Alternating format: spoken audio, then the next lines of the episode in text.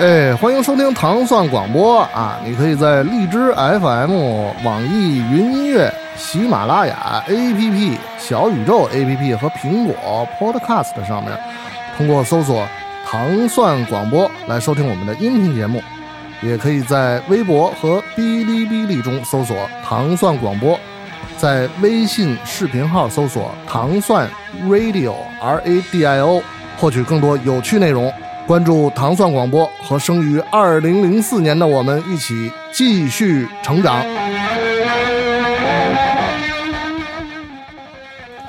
哎，欢迎收听糖蒜广播，对酒当歌，后边是什么？人生几何呀？不只是喝。对，那他说嘛，应该对。哎，对酒当歌，终于又迎来了一期节目哈。对，对酒当歌真是隔得太久了，要么对酒当歌的。不能老当哥，可能到了当别的的年纪了。我们现在听到的是吉他之神哈，吉米·亨德里克斯，近战法师啊，在 一九六九年伍德斯托克音乐节上的现场录音。嗯，这也是当时六九年那一场里边最可以说最经典的一段了。大咒，对。啊，对，他是大咒，大咒，对大咒。然后是烧烧国旗来，是不是不是这啊？不是不是不是这，不是六九对。其实今天我们这期节目啊，原定的主题啊，呃，并不是我们今天这个录音的内容啊。原来原定的主题呢，因为拖的时间太长，就有点过时了，然后被陈老师给给否了。对，不是说被否了，是我们择日再战，择日三十周年回归时候再录是吧？所以呢，我们也正好啊，在最近的一段时间里啊，好多这个这个这个我们的群的群友啊，都在讨论一部来自那个 Netflix 来自网飞的一个纪录片啊，嗯，是关于这个伍德斯托克九九的一部纪录片。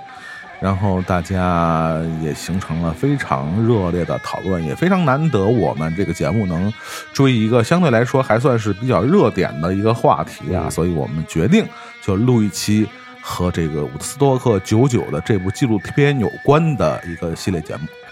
我不，我要录九四，可能我要录六九啊！我 我一想，可能又。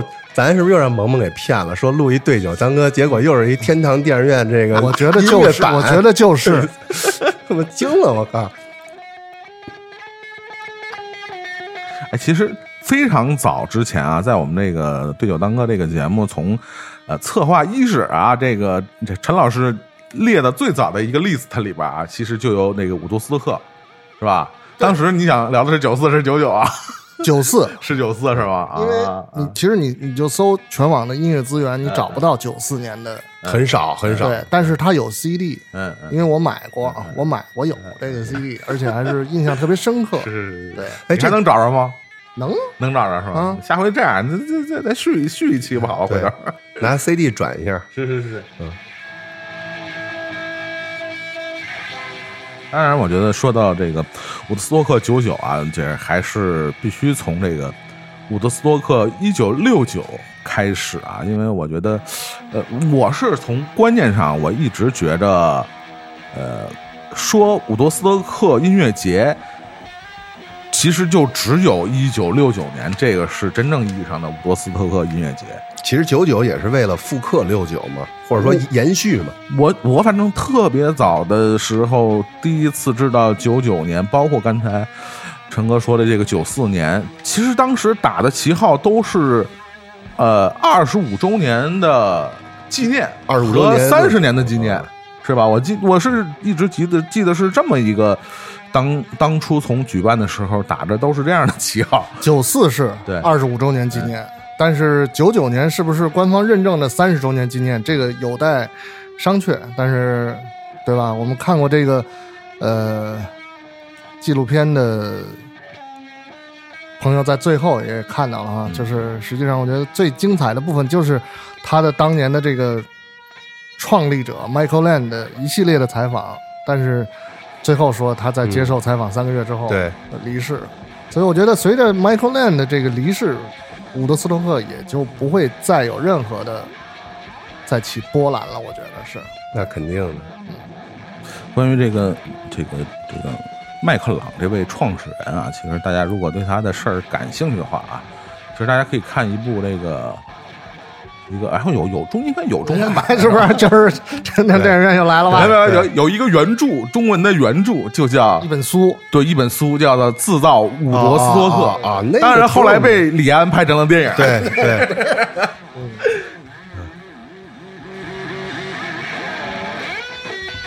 这刚才这个马主任也说了啊，这个我们现在听到的这一段可以说是凝结了这个整个伍德斯托克一九六九年那一届的所有的精神，在这一曲里边有，不管是过去多少年，过去多少个世代啊，人们一听到呃这个 Jimmy Hendrix 这首这个星条旗永不落的演奏啊。都会想起，在那个时代曾经有一个非常你可以说成为永恒的一个瞬间，就是关于呃伍德斯托克音乐节的。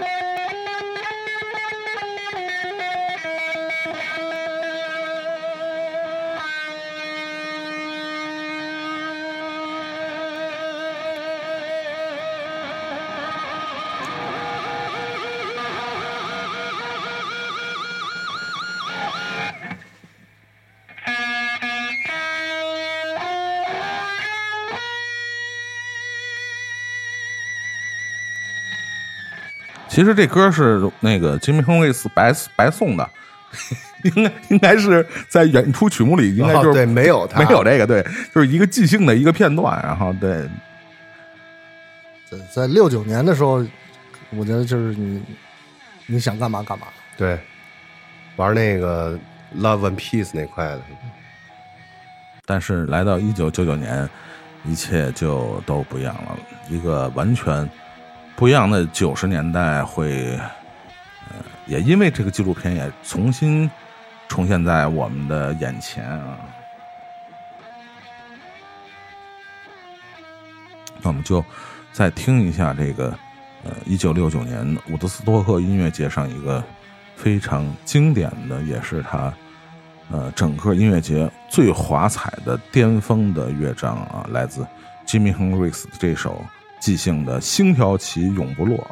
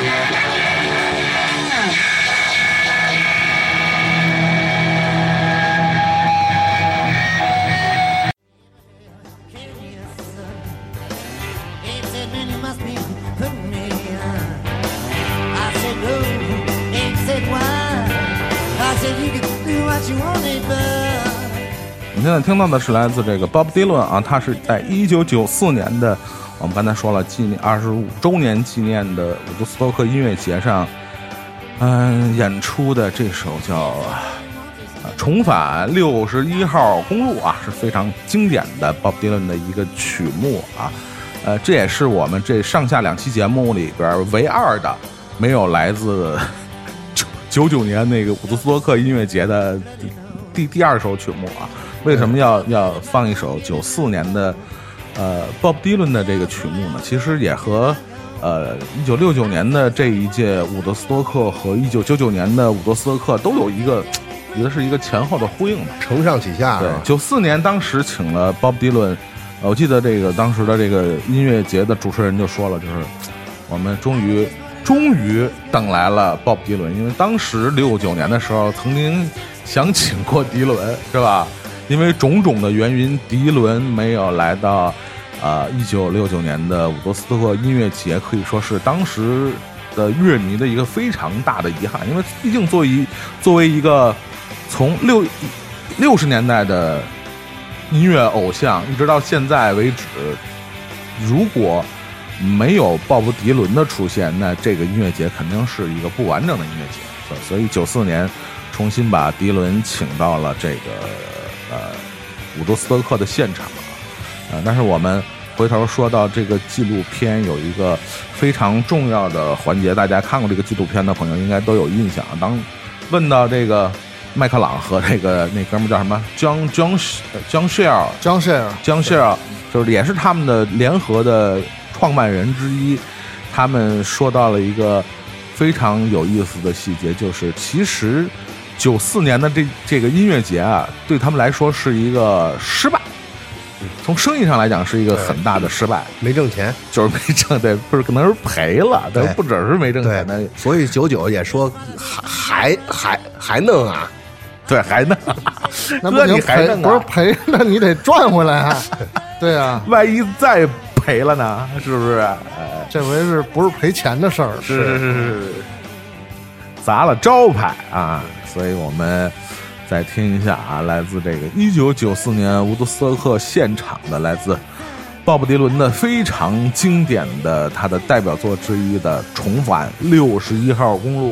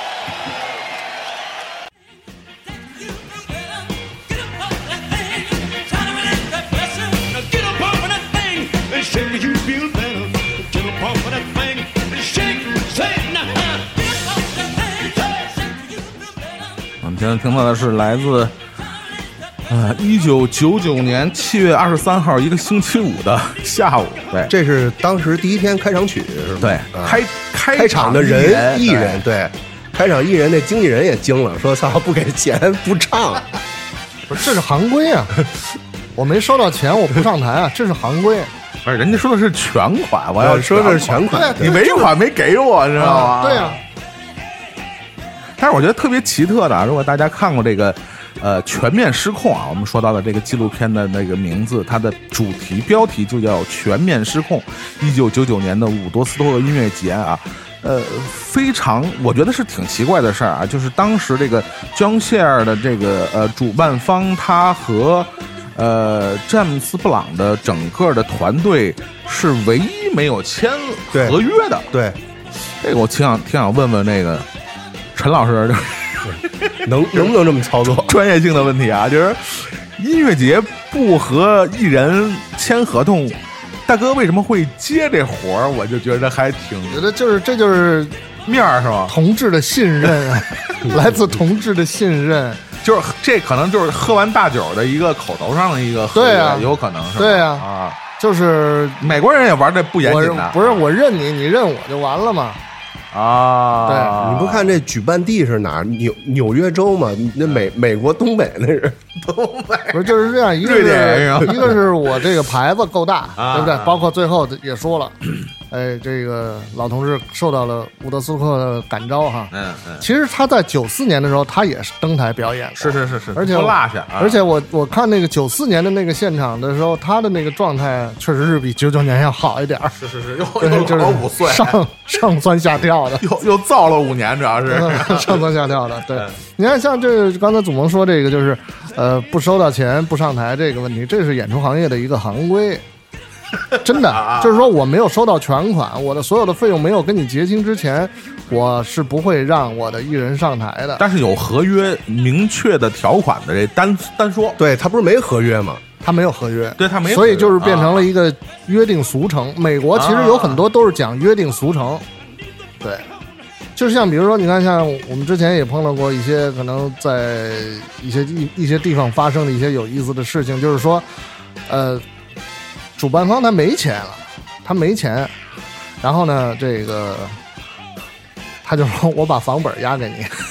哎，我把我的房本押给你，啊啊或者是我这有几个撸子，或者是有几个 Rolex，是吧？啊，对，我先押给你，你拿着，你先上台演，因为整个他要保证这个节目的这个正常顺利进行，啊而且又是他是第一个嗯嗯，第一天的第一位开场的这么重要的一个位置，没错没错，而且是头炮啊而且我看是中午，对，对，中午这个我觉得最厉害的是中午，最最晒的时候，而且是啊啊，但是好在就是你看大家都这个哎差不多得了，对，就是演那了。那那要咱们仨办音乐节，那只能把马主任嫁给他们了，没有什么值钱的东西，我跟着我跟着走，好吧跟？着走啊，跟人家喝。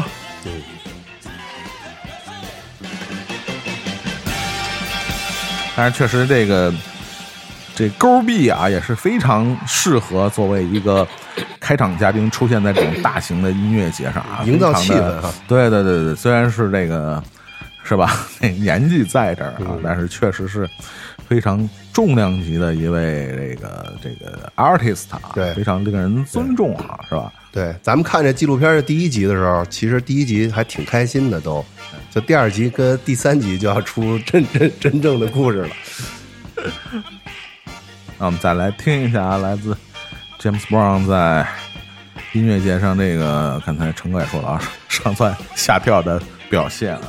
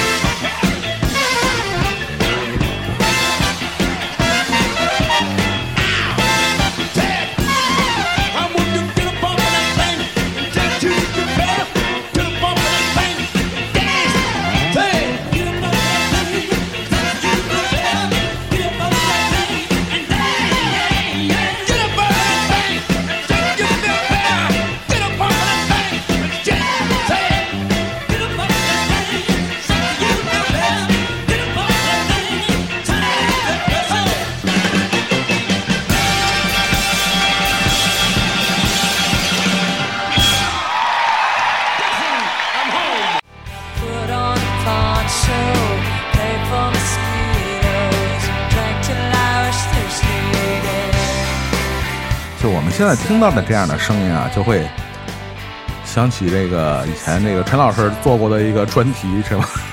专门介绍这个这个大多数是九十年代摇滚女生的那种感觉啊，就是这是非常典型的。我觉得也有必要请这个这个陈哥给这个，尤其是没听过他的名字和他的音乐的那个朋友们啊，新的乐迷朋友们介绍一下这位。呃，九十年代曾经红极一时的一位女女艺人啊，不是还有人不知道他是谁吗？我觉得能我不是，我觉得能听这节目的应该不会不知道 Sheryl Crow 吧？就没有什么岁数太小的了，是吧？对对对，这个我们现在听到的是，呃，美国的这个女歌手啊，Sheryl Crow，在伍德斯托克九九年现场的这个表演，这首歌曲叫做《If It Makes You Happy》，选自她在一九九六年发表的 Sheryl Crow 的同名专辑。因为我记得在二零零四年唐宋广播刚刚创立的时候啊，我跟 d i m o 我们在就开其实做一些音乐类型的节目，那时候做这个呃叫糖蒜无所谓，是专门介绍这些翻唱啊、混音类的这些歌曲。因为那时候 Sheryl Crow 有一个非常牛逼的翻唱版本，就是翻唱了 Guns N' Roses 的啊，Sweet Child O' Mine，Sweet Child O' Mine，对。然后那时候我们就看那个国内有很多这个出版商就把 Sheryl Crow 的这个名字啊翻译成叫做沙鲁乌鸦，我操，沙鲁 乌鸦，这个时候挺狠的。印象非常深刻。哥特，我可能是一对对对，个操。就那个时候我们就是就就说过这个翻译的问题。沙鲁，可能是听着像《权力与游戏》里边的人。《七龙珠》里边不是有一孩子？沙鲁，对。沙鲁乌鸦，对，太闹了，所以平心而论，我觉得这九九年这个录音还挺还还可以啊。还可以，还可以，毕竟是这个官方录的。对，虽然这个各个其他的这个这么的混乱啊，但是非常可惜啊，在好像我记得，哎，纪录片里应该没采访到 Sheryl Crow 本呃，人。有有有有一小有有一小片段那是不是？那是现场他们就就是现场对啊啊啊，就是就是后来后来的啊，那没有没有，因为可能这两年好像我记得是健康问题，好像也是，好像有一每个人都有健康问题，啊是是比如坐在我对面的你，是是是是是是，但是我还坚持在录音，对得配上一整根。是是是是。但是确实在，呃，从纪录片的表现的内容来看，呃，如果说这个这个 James Brown 的这个问题，还更多的是关于 business 的，对吧？嗯但是到这个 Sheryl Crow 的这一这一趴演出的时候，已经开始渐渐的显现出一些令人不安的和不适的嗯，因素出现，是吧？就是那个时候，就是说应该是在。肯定是两千年以后了，嗯就是大家了解这个伍德斯托克，那时候了解伍德斯托克都是通过 VCD，、对嗯一个双张的 VCD，对，我刚才还想说这个呢。对，这个呃，最可能那个时候荷尔蒙分泌冲动的时候，就是最呃关注的点，其实也就是就是那 Sheryl Crow 这个对他的背后的这个故事，就是呃有有这个，就是他在当时现场接受采访的时候，有人就是冲他大喊说呃。对吧？露出你的布布，露出你的布布 Show your teeth，露露出你的布布，对哎，就是，但是我觉得他其实回答的也很牛逼，非常敞亮，大姐。对。嗯，你还得单付钱。对对，我觉得这说的特别好，特说的特别好，这这种艺人就属于，就我觉得那个公关团队就会特别喜欢那种应应对自如、对答情商比较高高的对，而且那个这种回应非常的这个这个程度非常的适当，对吧？又又不会显得特别的尴尬，而且也很摇滚。嗯是是是是是。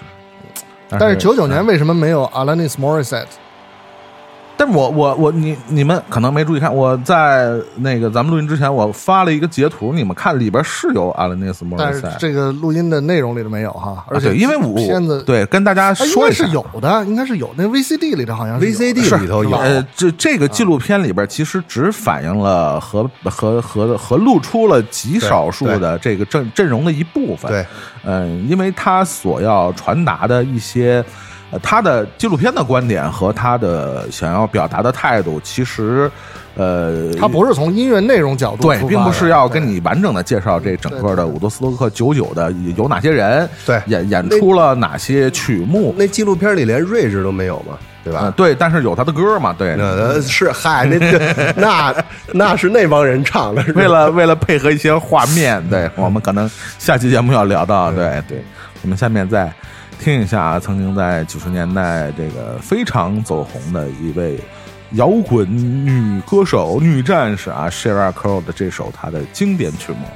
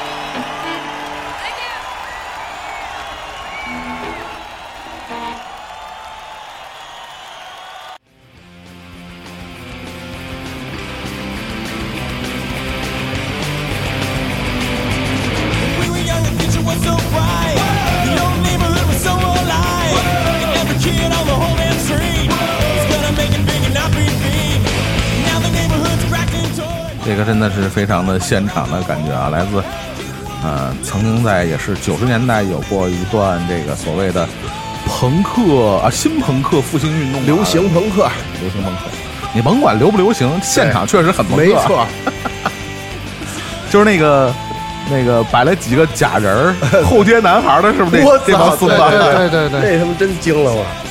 真是他妈的孙子，是吧？人招你惹你了是吧？要跟现在的话说，但是他就是因为他其实你看，我们如果说回到那个纪录片上，他的这些呃想法，因为就是啊、当时就是其实是呃差不多 MTV 台出来二十年，因为他是八一年出来的，然后呢，这是 MTV 创造的这种就是流行偶像文化和。这个就是摇滚乐倡导的这种反叛精神之间，其实一直有着不同空间、不同这个赛道之间的碰撞嘛。对，那这个呃，Offspring 其实相对于就是，比如说我们熟悉的可能 Green Day、嗯 Sum 41的对，更早期一点，就好像相对那些新金属的团体来说，Rage Against the Machine 是他们的这个大哥金字塔尖儿，对是是是对对，这 off 这个 Offspring 一九八四年就成立了，我也惊了。对，所以现在我们听到这首歌叫《Kids Aren't Alright》，是嗯选自他们在一九九八年的专辑《Americana》，这是他们的第五张专辑。他在九八年已经发了五张专辑了。对，因为那个时候就刚才咱聊那个 VCD，就陈哥刚才说那个那个，因为那 VCD 里边啊，就是九九年 Woodstock 里边，它不是所有的人的所有歌都有，就是选了几首。那个到 Offspring 的时候，就是选的就是这首，对，所以风这这就到现在记忆非常的深刻啊。就那几款在台上，但这还跟那儿造的，但其实看着那会儿看着其实已经岁数挺大的了，感觉。就确实这个，呃，就非常感慨啊！不光是这个 off，哎，好像我我我我之前录音之前咱们说的那个另外一个 HBO 出品的那个，也是关于伍德斯托克九九的纪录片，好像采访到了 Offspring 的他们哥几个的哪一位，我不记得了，因为那纪录片我找不着了。然后这个好像是采访到了他们亲亲历者本人啊，啊，因为确实就跟马主任说的，就是就是岁月不饶人嘛，对吧？我我们你想，我们当年看的时候都二十多岁，现在我们都是吧，都当哥了，是吧？你可见就是当时的这些大哥，现在也就是都都大爷了，对是就是真确实是都没都没了。都没了没了，都走了是确实也有没了的，对，所以我这两天我一直在想这事儿啊，比如说把咱们带入到当时的那个环境当中去，就是当时九九年的，比如说萌萌的九九年的陈哥到了那个现场，会是一番什么样的景色？然后又把现在岁数的咱们带到九九年的现场，又会是另一番什么样的景色？现在去先找座儿，对，现在去可能当天下午就走了。找座儿找不是还还是得还是得争取把压轴看了，找座儿。一人找一安全点儿的地儿，对，一人带一遮阳伞，可能得。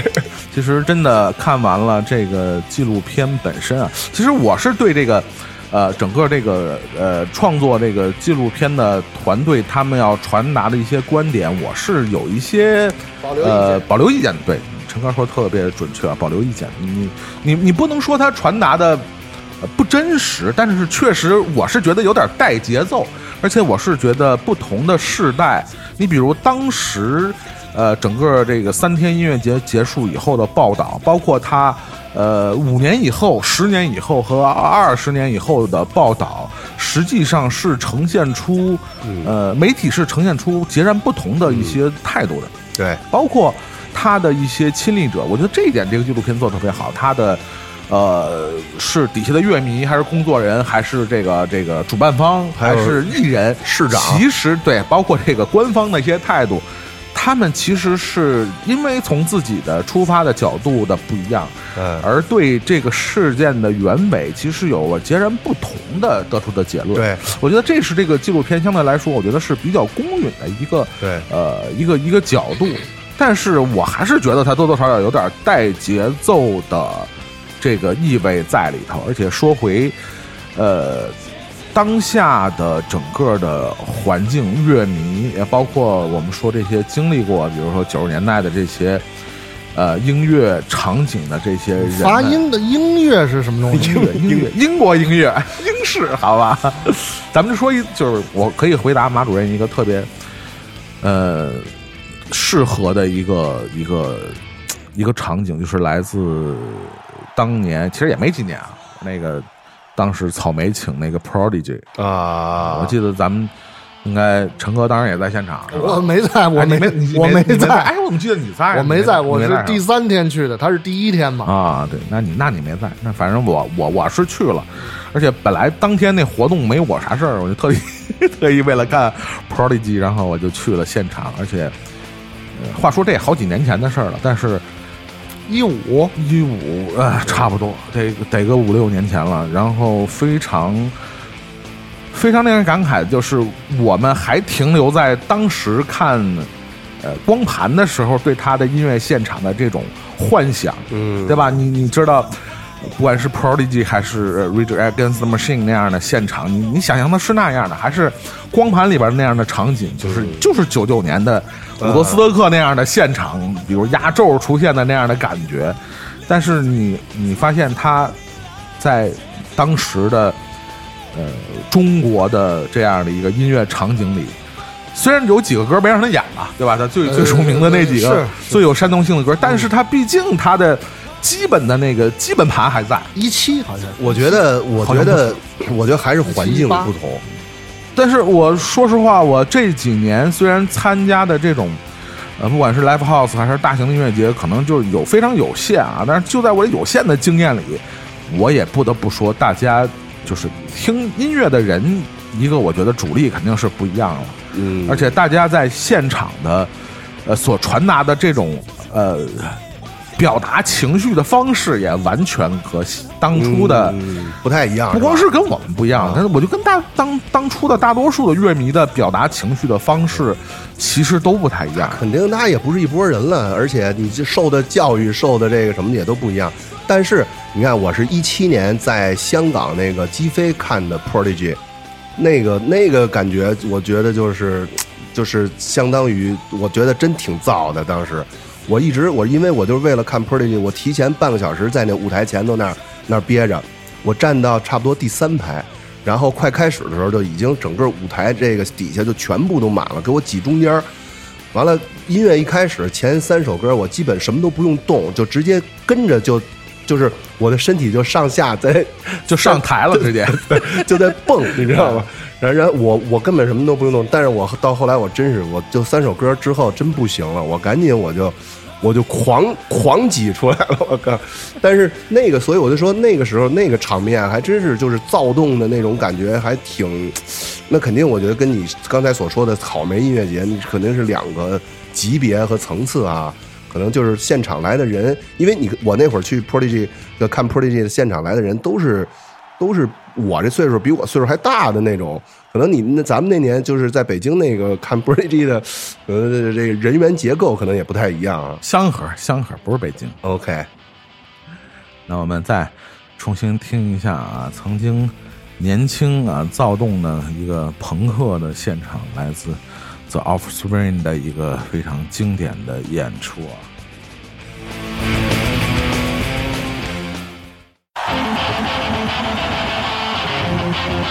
Thank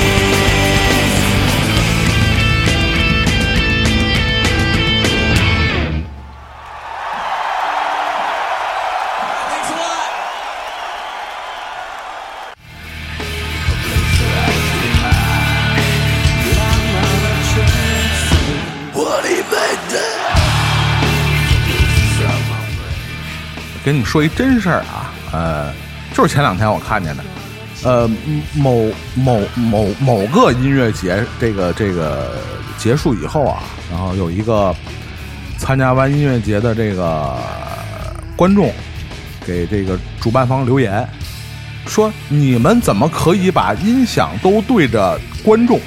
哦，我看我看看了那个，我操，说你们难道 不考虑观众的身心健康吗？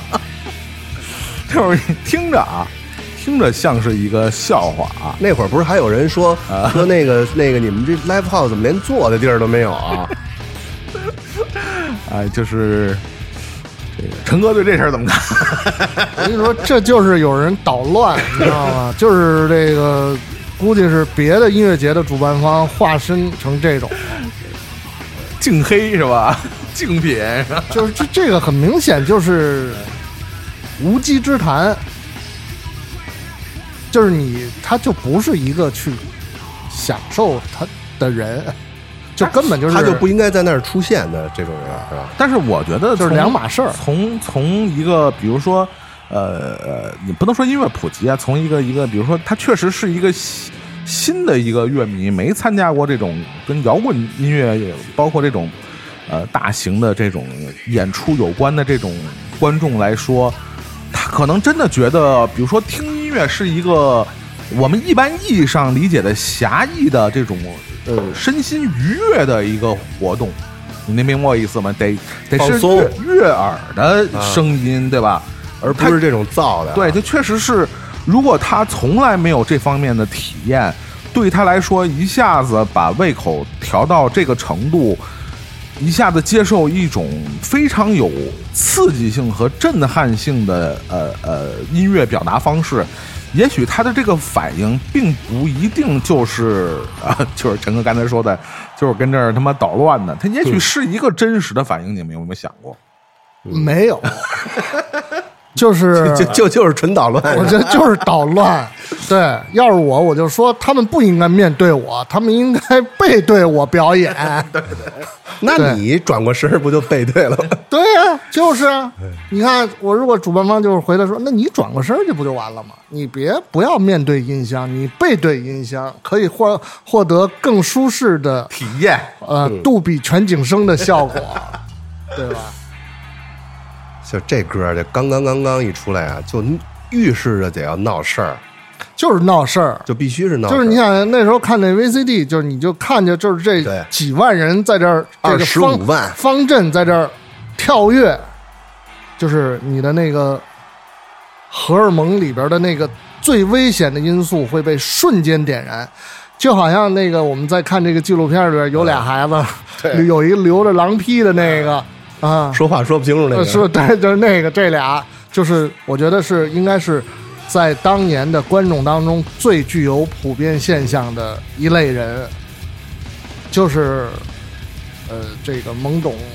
不知道这个事实，说刚但是刚十六岁嘛要要要造，就是为了造才去的荷尔蒙。十六啊，那嗯八二年的啊，跟你差不多岁数呗，对，八三，八三。对，就是一样啊。你想想，九九年的话，我也就是二十一岁，也也也差不多。但是我我可能会选择一些安全的做法。对，不是九九年的你受不了，陈哥也就以以到那时候九九年也选择安全做法。我是这样，我是找后台我在我是这样，对，就是去质问他们为什么要把音箱对着我们，因为我记得是一因为一九九九年是世纪之交，正好是对。会肯定是会发生很多不同的这些经历的事件。得。出莫点大查丹马事儿是吧？这个是当时科那个 Cohen 的这个他第一首歌啊，然后就是先他乐队先上去的，就咱看那纪录片里，乐队先上去，先刚刚刚刚完了，噔啷噔啷噔啷噔啷，然后主主唱从后头一出来说说自个儿都惊了，说操底下那么多人，但是里边有一个采访的细节，我其实还呃觉得挺想跟你们讨论一下的啊，就是其中的有一个那哥们管什么的我忘了啊，一一戴眼镜一大胡子啊，那那大哥说说当时我他他提醒过主办方 John Share，就说。呃，当时他们打出的这个这个标语口号是要请，呃，当时最红的乐队嘛参加这个九九年的演出。然后其实主办方有一些乐队的音乐和他的表演其实并不熟悉，因为确实像 a r 或者迈克尔朗他们这。他们这这代人是是是六六零年代过来的这些人，他们可能对当时九十年代当下哎啊呃，对，六零年代，对六零年代过来的人嘛，对吧？他们他们对当下的九十年代的音乐并不足够了解，所以他们只是知知道这些乐队是最红的，当时年轻人最喜欢的乐队，但是并不知道他们音乐所传达的情绪和他们表演的方式和音乐的方式究竟会在现场造成什么样的结果。但是当时的那个，我就受访的那位受访者那个工作人员曾经提醒过主办方，就是你们在这个 那个整个的演出阵容上，是不是应该做出一个呃适当的调整调整，或者说你你们在请他们的时候，你们是否对这些这音乐人的音乐有足够的了解？他说曾经对主办方有过一个比较善意的提醒提醒啊，但是都被是吧都被老板们给否了。这滚一边儿去，没工夫管这事儿是吧？就是什么火先上什么啊，确实是，啊、在一个我们曾经经历过这个九十年代末和这个二十一世纪初的，呃，所谓的欧美流行音乐的一个风格的变换的一个非常重要的时刻啊，引出了一个非常好的一个话题啊，就是新金属在九十年代末、二十一世纪初的这个盛行和激流金属的一个衰退啊，正好。待会儿我们会听到一个啊 激流啊，激流大哥啊，对我们，你看现在听到这首歌就是 Cohen 的作品，叫做《Blind》，选自他们在一九九四年的同名专辑当中的一首作品。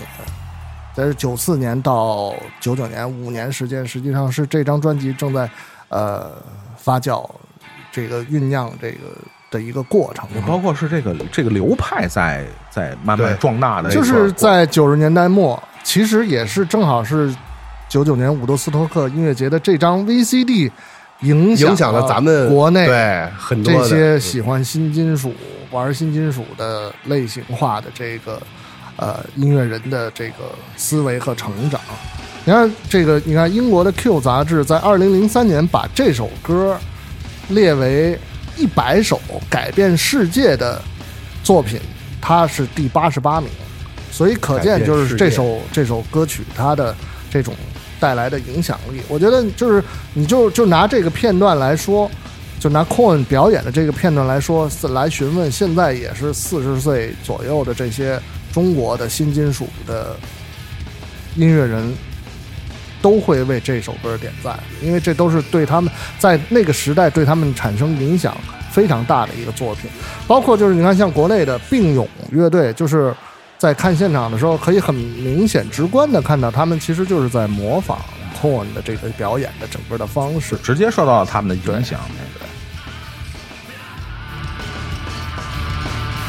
但是我也想去那二十五万人蹦一蹦，我跟你说，你真身处到其中啊两下可能就想 卧倒了，只能去前排寻找救援。就是你说那狼批那那那那哥们儿啊，嗯就是他当时的那个形容的场景啊，你说我突然想起这个，我当时当时在的一个现场还不是一个特别重型的乐队，但是我我是觉得在我有有限的这种听现场的经历里边，就已经算比较危险的了。就他说那个突然一下这个人潮动了一下，啊就是整个人群就平移了两尺，就那种感觉。我曾经在通州听那个万京剧青京剧的是马连良，好吧？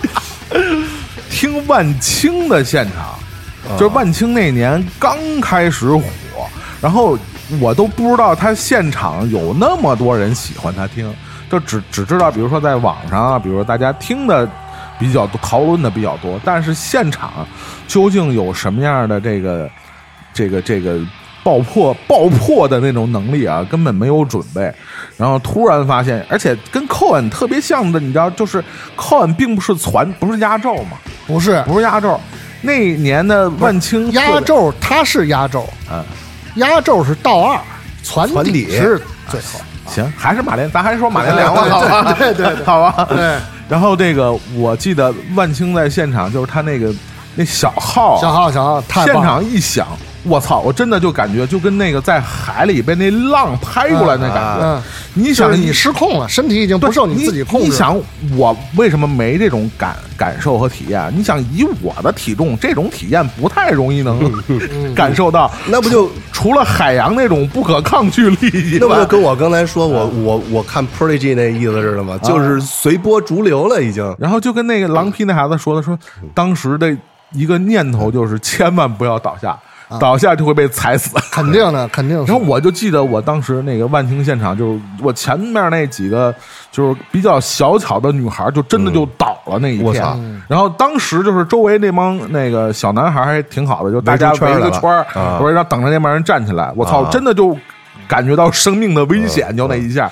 所以这个我也劝陈哥，你就看看就看看盘吧，好吧？就这个 就，每一场这种演出都就容易发生就这个是一七年还是一八年，我忘了啊。我跟 d 蒙我们俩去看科恩，就是这首歌开的场，不是在那个日本，在啊。东京那个，什么？夫夫妻？呃，不是夫妻 Summer Summer 不不也不是 summer，它是专门的一个金属。一金属的对那个。对。然后那个第第一天是那个科恩，第二天那个是那个树软饼。呃，不是是树山和那个啊睿智他们组的一个队儿嘛。啊。啊，就是第一天就是这操，这就是就是这 blind 一出来，我跟的哥我们俩还靠后站的，中间还空出好多。这个快开场十分钟的时候也没什么人，我说那咱俩跟这儿挺好，就跟这儿看吧。然后就这歌开的场，一开场，呼，这整个一群人就把我们俩给淹了，我我们俩瞬间掉头向后跑，跑到了这个呃这个安全地带，，对 安全地带，著名组合安全地带。玉置浩二是吧？嗯，对，就是这种感觉。不是这个确实是一个很直观的问题。如果你在看演出的过程当中，一个是你碰到的是一个你的身体已经不受你自己控制了，那第二个是就是会造成这个意想不到的伤害。在这个问题发生上，这个是有有很多人要负责任的，这不是说这不是一个小事儿。嗯，但是我我说句实话，你觉得像这种情况是可以避免的吗？真正台下有二十五万人，对不能我觉得真的很难。就是你做到什么样的安全措施？咱们咱们不是说替这个所有的主办方说话，但你真的想象台下有二十五万人，我操，你这个事儿就是一看的时候，一人发一个那种就是蹦蹦球，你知道吗？就是哦穿上是吧裹在身上那种，就是防撞的那种，每个人都咚咚咚那种。因为你看，你看，像九九年伍德斯托克，这是二十五万人。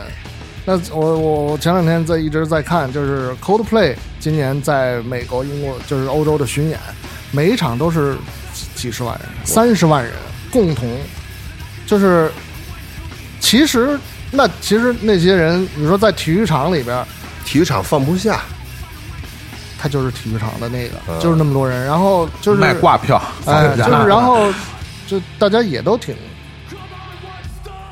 挺享受这个体我觉得还体育场可能还有一点什么呀？它有看台的，有场地的。这二十五万全是场地挤在一起，不是，这主要是因为它是一个军事基地，对这受到了这方面的影响。但是还有一个，嗯，就是采访到那个当事人啊，就是 Jonathan 戴戴维斯先生。啊戴维斯先生现在这是那个也是变成糟老头了，我看中。年发福，但但是但是还是那发型哈，对发型戴着眼镜是吧？嗯非常的花了和花了和蔼是吧？花了，我要给孙女讲故事了，可能要。说想想当年爷爷啊，是吧？但是我觉得他那句话说的真的很很中肯啊，就是没有任何的一个呃，你你能获得高潮的途径。能和在这个千万人面前呼风唤雨相提并论啊！这种感觉真的不是呃这个从业人士啊，你真的可能很难作为一个普通人，可能真的很难体会到这种在在万千人面前呼风唤雨的嗯感觉是一种什么样的体验啊！煽动真的很难。对，我们再来听一下啊，来自啊 Cohen 的这首最经典的《Blind》。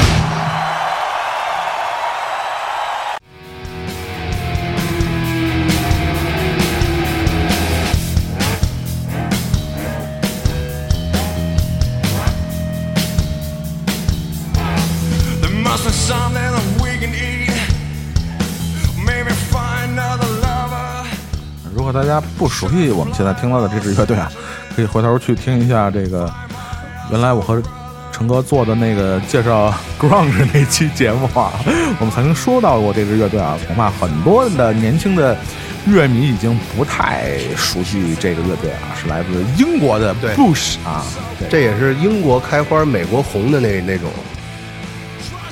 这个我记得采访里边儿采访那个 Jonathan Davis 说了一句挺操蛋的话，我真的有点同情 Bush。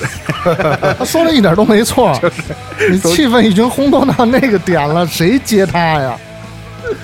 哎，乐死了。这个，所以就是你看这布什这主唱，就是必须只是，就是对吧？得赤膊上阵，对对对，才能镇得住露出肌肉啊，否则没办法了。你已经到这顶点了，就好像说德云社演出，对吧？前面张云雷，后边谁接他呀？接不住啊。但是好在布什凭借他自己的这个音乐的实力，而且我觉得他的这个现场演出的这种情绪的控制啊，然后就控场嘛，他的做的还是不错的。对，我们现在听的这首歌的名字叫做《Everything Then》，选自布什在一九九四年的首张专辑《Sixteen Stone》，也是九四年发的。这是我们的节目的宗旨，对酒当歌。嗯，确实，从这个演出顺序上也能看出当时，呃，这个 Bush 的受欢迎程度，呃，红还是红，是吧？就跟咱当时的头发似的，红 红色的头发是吧？还是红？能你想能排到 Cohen 的后面，就甭管是不是真的接住了啊，他从那个排序上来讲，也是就是市场对他的一个定位和认可。这个音乐节排序跟这个婚庆排座都是特别头疼的一件事情。很有学问哈。嗯，但是那好像当时就一个舞台，是吧？好像是对，就是舞主舞台和那个什么 rave 嘛，对对对蹦迪区。，After Party 啊蹦，迪区对。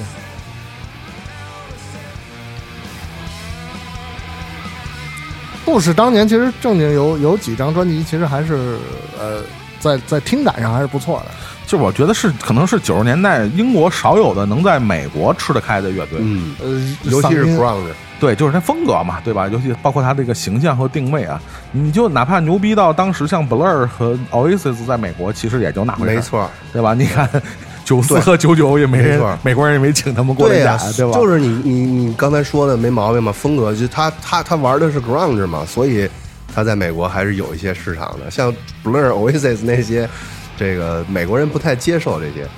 呃，我当时可能想了一个问题：如果咱们只能说是假设，如果啊，呃，九四年那一年，呃，科尔高病还活着，我操，那对，九九九九年这场演出也可能就就就南湾的就传底了。对对吧？也可能就是他他去这个大咒是他来压是吧？这整个的演出，所以就是，但是整个到九九年，呃，grunge 这个就是好像确实在美国的这个市场上也确实有点退潮。请翻回去听一下《对酒当歌》之前的 grunge 专题是吧？我们做了两期关于 grunge 音乐的一个回顾啊，加一链接，对对对对对，再来听一下啊，这个一个当初非常红的一个乐队啊，这个当时看起来也是人气爆棚啊，来自英国的乐队 Bush。Is everybody happy? I said, is everybody happy?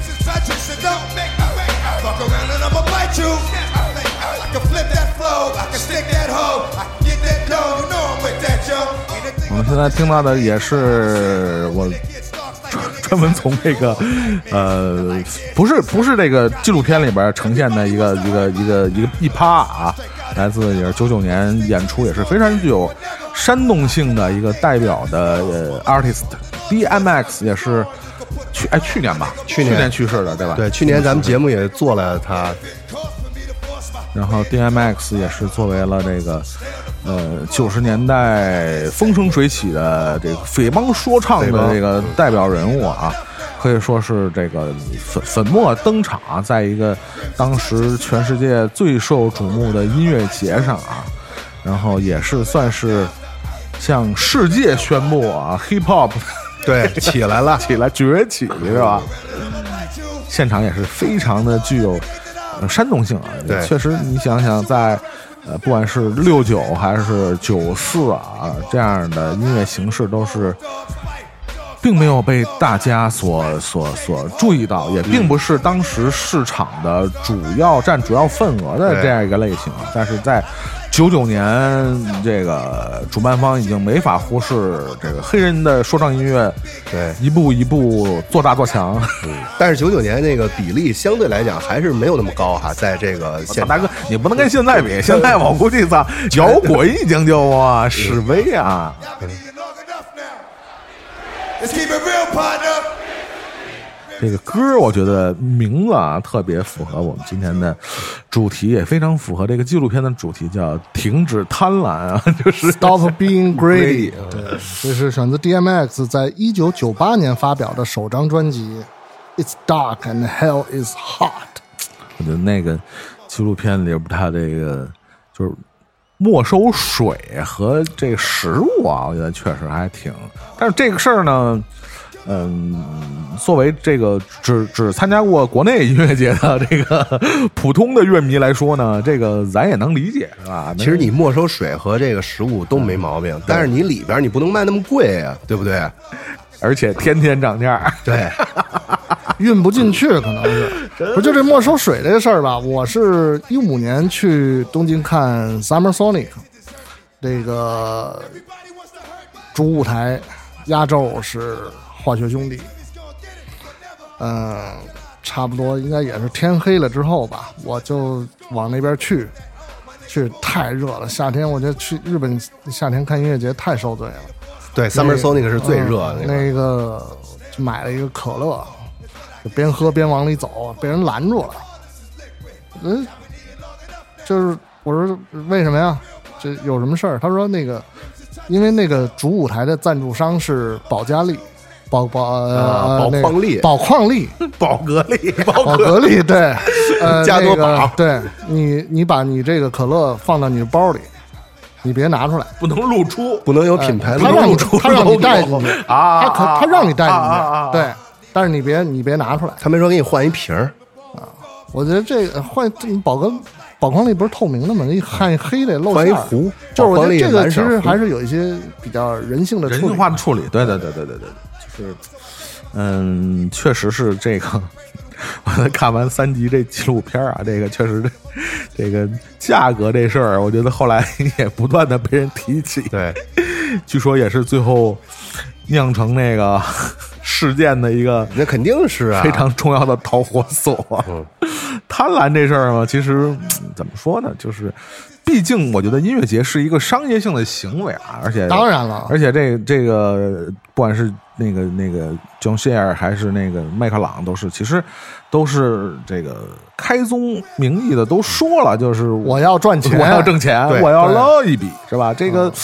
但是那个他把这个吃喝这块儿都外包出去啊，确实也造成了这个后续的一些这个怨声载道。我记得纪录片里他还说来着，就是把这包出去的时候，他可能就是忽略了这一点，没签那个价格协议什么之类的，造成了。可能他他，我估计没准他给人包的这价儿也推高了，人也没辙了，可能是。你想就三天，他妈不他妈狠宰你一把？哎，你们有有有有经历过，比如说那种，甭管是什么什么什么活动啊，就是那种单价特别离谱的，事儿有吗？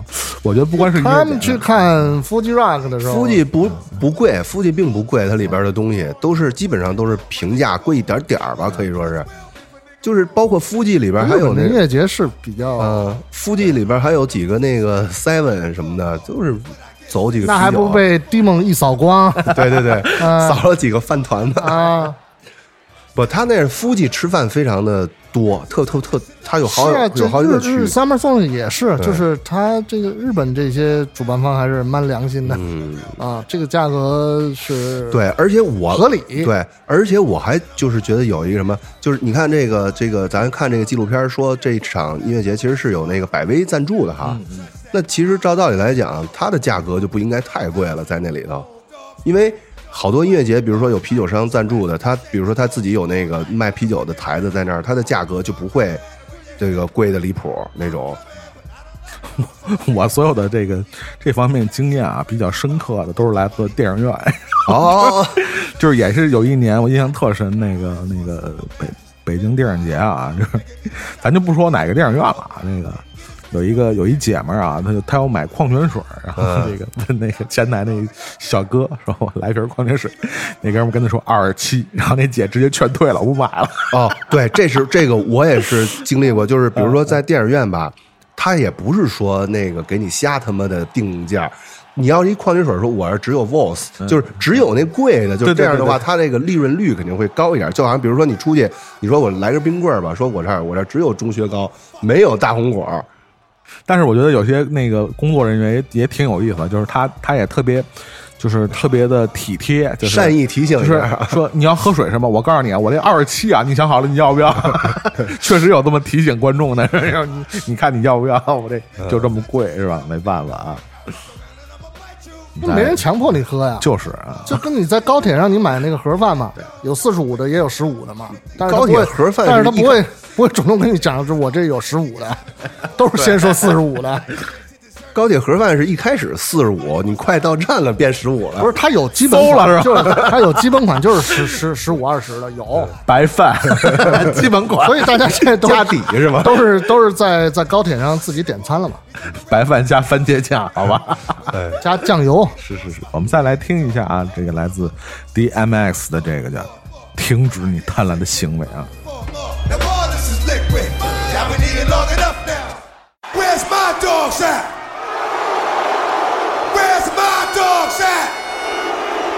You. You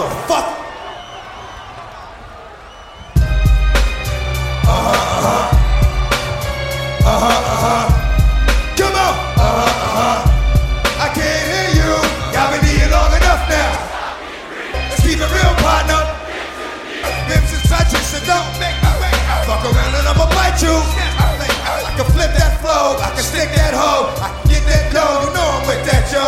Ain't a thing about this shit I can't do, I haven't seen. It it's like a nigga's having dreams or nightmares. The light dares to desert me, got me like everybody wants to hurt me. Paranoid, so I strike out at whatever. Closest thing to me's gonna get it, but never will I kill. I think death is wrong, so I'ma keep holding on to what's left is gone. You can put that on, my nigga. Boom. These other rap cats will give a nigga room, but if it costs for me to force my way in the door, then huh, motherfucker, so stay on the floor. Four, four, it's what I get sick with. Four more, now all this is liquid. Y'all been eating long enough now. Just keep it real, partner. Rims is touching, so don't fuck around and I'ma bite you. Y'all been eating long enough now. Let's keep it real, partner. Rims is touching, so don't fuck around and I'ma bite you.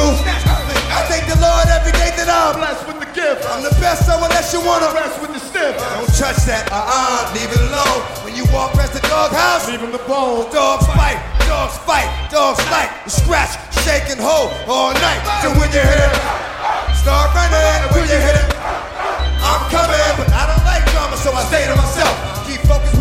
Shit and pray for the wealth. I want the money, give me the honeys with big asses. The most expensive champagne you got, big glasses. I'm drunk, so I'm a bastards, head wide open. Begging me to stop, but at least he died hoping. Didn't get his wish, that was a dish for the back. Two glowing red eyes. Everything else, y'all been eating long enough now. Let's keep it real, partner. Ribs is touching, so don't fuck around and I'ma bite you.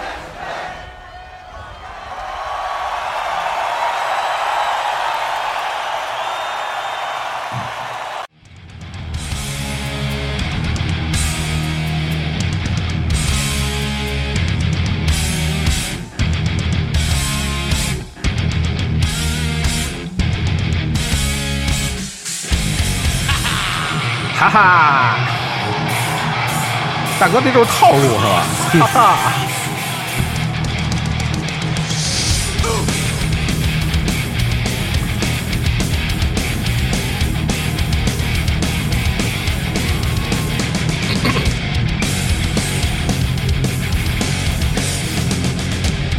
欢迎收听对酒当歌啊，这就是永远最后一个出场的 Metallica。他一直就是最后一个出场是吧？从出道开始，我觉得好像就是大哥从来就没有 没有没有别的顺顺序出过场。还是玩夜生活那块的。这长久以来这个市场定位啊，它这个都都这么坚挺啊，我觉得还确实挺难得啊。别管这个音乐形式是不是还是一个主流的、受人欢迎的，咱先不说这音乐形式，但是他是在这个音乐形式里边最牛逼的、最尖儿的。只要是有这音乐形式，可能就只他就得是那个什么。就是签的合同里也有也有这个条款，我必须最后一个出场 是吧？就有有这种要求，啊对，真的好像，反正我有印象里的这个，除了他这个刚出道的时候是菜鸟的时候啊，就从他开始受市场欢迎伊始啊，好像这个 Metallica 就是嗯所有的音乐节都是最后一个出场。哎，刚才萌萌说签这个签签合同的时候得有一个这个说说这个我比如说我签最后一个，是不是还得有一条款，是我不能跟 d a s 同台？是吧也有也有，但是后来都化解了嘛。马大卫不是没什么事儿，哪他妈有钱化解不了的事儿，对不对？这枪花都能重组。就是。这米泰利克，你看啊现在我们听到这个 Creeping Death，这个大家都应该是比较熟悉了哈。一九八四年的对，因为这张专辑太太有名 Riding 了。Ride the Lightning，驾驶闪电，他妈雷神可能是他。觉得其实就是，呃，这个美泰利克他的，你看他的这些优秀的作品，美好，就是在九一的黑黑蛇之后，实际上也有一些陆续的一些调整和变化，但是就是因为他的这个，我觉得可能是底子打得好。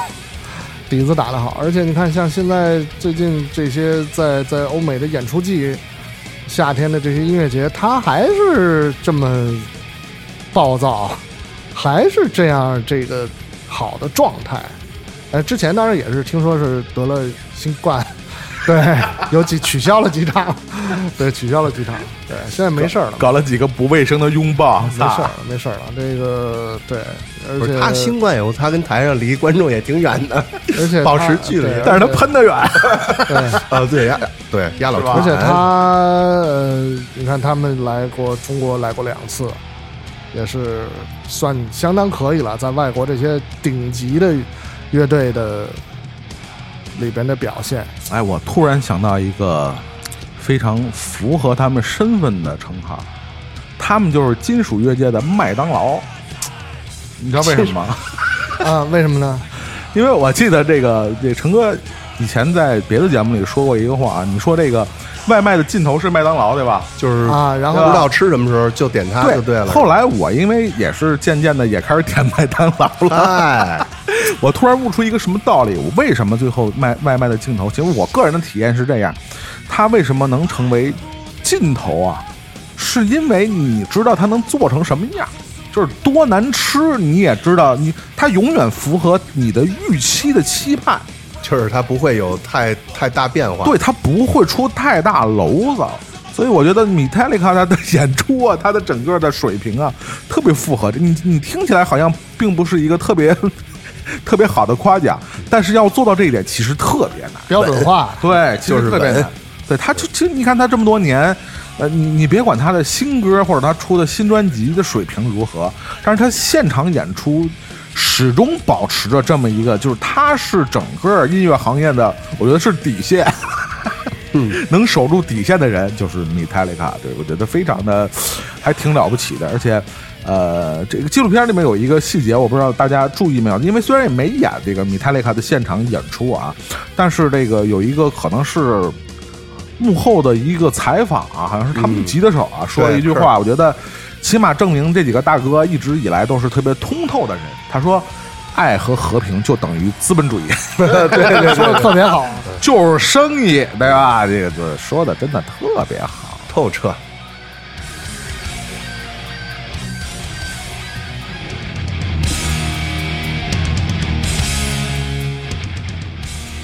啊，我们在这个 米泰雷克非常经典的啊《Creeping Death》的音乐里边啊，我们结束了我们上期的对酒当歌啊，然后我们下期将带来这个全面失控一九九九伍多斯托克的终结完结篇，欢迎大家继续收听。我们下期节目再见。拜拜，拜拜。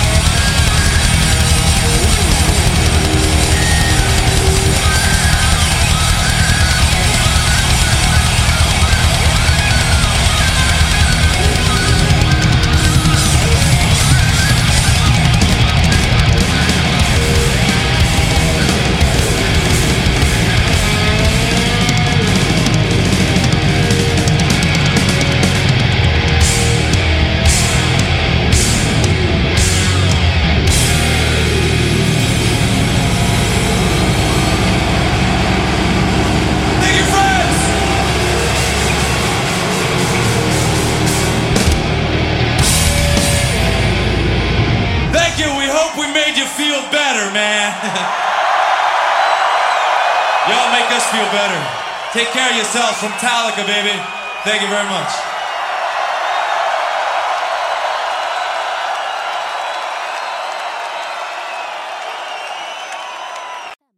更多节目，下载荔枝 FM 收听。